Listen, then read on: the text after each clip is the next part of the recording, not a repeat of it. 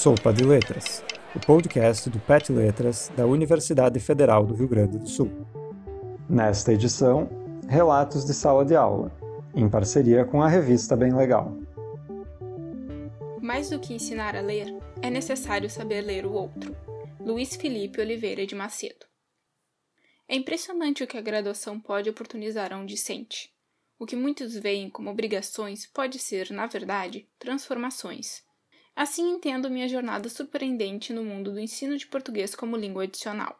Um início burocrático virou o que se tornaria uma grande inspiração sobre o que se reflete a partir do papel do professor dentro de uma sala de aula. Fui da obrigação de cumprir a carga horária obrigatória da universidade à reafirmação da minha vocação profissional. Muito se fala sobre a nobreza da escolha por lecionar.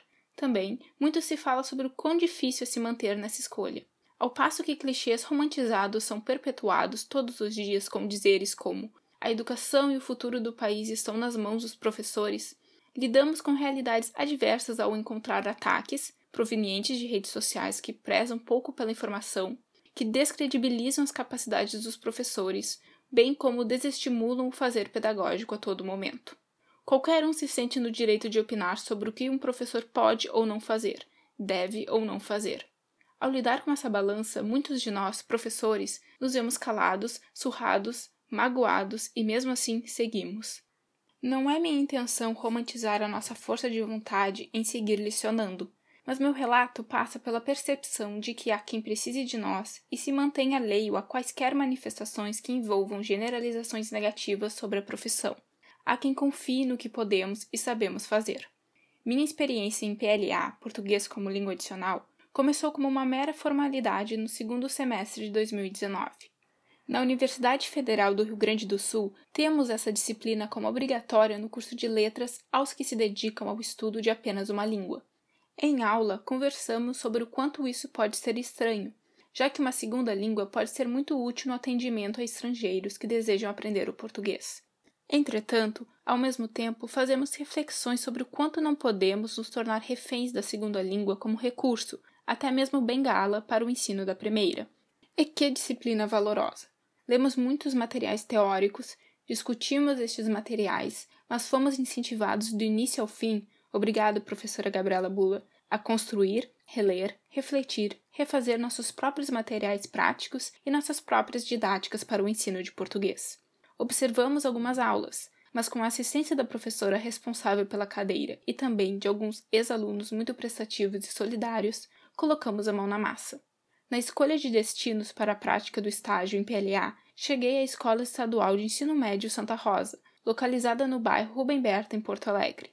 As aulas aconteciam aos domingos à tarde. O projeto era coordenado por uma professora aposentada muito ativa e orgulhosa, com razão, da benevolência que desenvolvia. Antes, as aulas eram organizadas e ministradas na igreja adventista próxima à escola.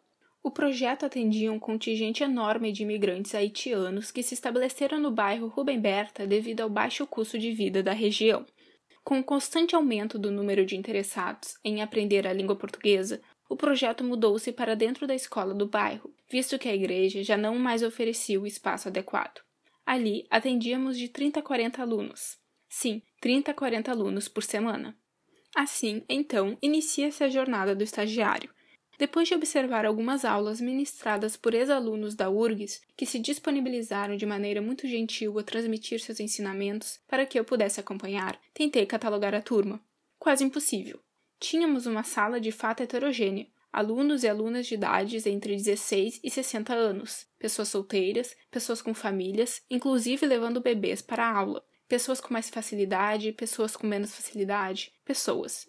Ainda que os livros indicassem que o ideal é que haja até um teste de proficiência para facilitar o encaminhamento dos materiais e do planejamento didático, muitas vezes a realidade não oportuniza esse tipo de cuidado, por motivos de infraestrutura, organização, etc. Todos ficariam juntos na mesma sala. Posso te adiantar o aspecto principal que percebi nisso tudo. Aquelas pessoas eram carentes. Não estou falando de necessidades financeiras, embora alguns estivessem em situações complicadas nesse sentido.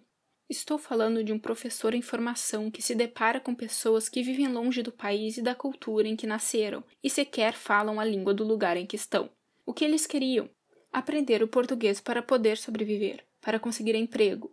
do que eles necessitavam, do português para poder viver e se sentir em casa. Pouco disso se vê nos livros. Isso não é culpa dos autores. A verdade é que o professor precisa se preparar tecnicamente para ter sensibilidade de lidar com a realidade do outro. Nas primeiras aulas, fui preparado com aulas que focavam em ensinar vocabulários específicos, de maneira sistemática. Apesar de termos uma sala lotada de fluentes em crioulo, combinamos que tentaríamos nos comunicar exclusivamente em português. Os que soubessem um pouco mais poderiam ajudar os que soubessem um pouco menos, estimulando um espírito de cooperação. Aula 1 Partes da casa. Aula 2 Meios de transporte. Eles se interessavam? É claro, respeitavam as sugestões do professor. Entretanto, aos pouquinhos, fui percebendo que a mecânica das ações não os estimulava. A repetição era importante para o aprendizado, mas não era tudo. Começamos a tentar tratar de sonhos. Se vamos falar de profissões, como estava nos planos de aula previamente produzidos, por que não falar das profissões deles? tanto aqueles que exerciam profissões na terra natal, quanto aqueles que ainda estavam tentando completar o colégio teriam muito a contribuir. Assim, descobri futuros jogadores de futebol, descobri garçons, descobri até enfermeiras formadas. E como eles se envolvem quando eles têm mais a contar do que a repetir. Tão óbvio e tão esquecido muitas vezes. A partir disso, com a enorme contribuição da professora responsável pela disciplina, conseguimos organizar novos cronogramas de aula, novos materiais. Se vamos falar de comida e bebida, é nossa tarefa auxiliar a desenvoltura do garçom. Mais do que isso, eles agora fazem parte da vida social desse lugar. Que eles saibam pedir o que eles querem comer e beber também. Se vamos falar de esportes, vamos encarar o sonho do futuro do jogador de futebol como uma possibilidade. Os alunos foram ao quadro, fizeram esquetes, criaram seus próprios diálogos, Apesar de muitas vezes olharem para mim esperando o aval do professor para seguirem nas tentativas, os próprios alunos encorajavam uns aos outros. Os que sabiam um pouco mais, por estarem há mais tempo no Brasil, se sentiam à vontade para incentivar e corrigir. O que antes era lido apenas na teoria, agora eu conseguia ver na prática. O protagonismo do aluno é crucial. O envolvimento dos alunos com assuntos dos seus interesses devolveu a eles não só a vontade de aprender, como também a humanização daquilo que eles viviam. A sala de aula não era mais apenas uma necessidade, mas também um ponto de encontro deles próprios para desenvolverem as suas próprias sociabilizações. Falando assim, parece que a experiência foi perfeita. A realidade é que, para se chegar a um resultado minimamente satisfatório quando se lida com a vida do outro, é preciso amparo e conhecimento técnico, além de uma reflexão sobre sua própria prática, chegando muitas vezes à conclusão de que é necessário recomeçar. Nessa caminhada, eu me vi tentando engajar alunos que se mostravam respeitosos, mas pouco ativos em uma sala de aula que mais se parecia com um palco quando eu queria tomar todas as decisões. Muitas vezes me vi em processo de reflexão enquanto estava dentro da sala de aula analisando reações, respostas e olhares. Contudo, com o encaminhamento certo, obrigado URGS, foi possível reconhecer que a minha prática deveria dar aos alunos mais do que a capacidade de reconhecer alguns códigos e repetir alguns termos. Eles precisavam ser ouvidos. É por isso que me orgulho do tempo que passei lidando com PLA. A minha obrigação virou a minha transformação. Poder lidar com essa realidade mais humana me fez também mais humano para reafirmar a minha profissão. Há quem precise do professor não por causa do diploma que temos a oferecer, mas porque podemos aliar os nossos conhecimentos às necessidades do outro e da melhor e mais humana maneira possível, porque sempre tentamos saber o que estamos fazendo, porque nos importamos.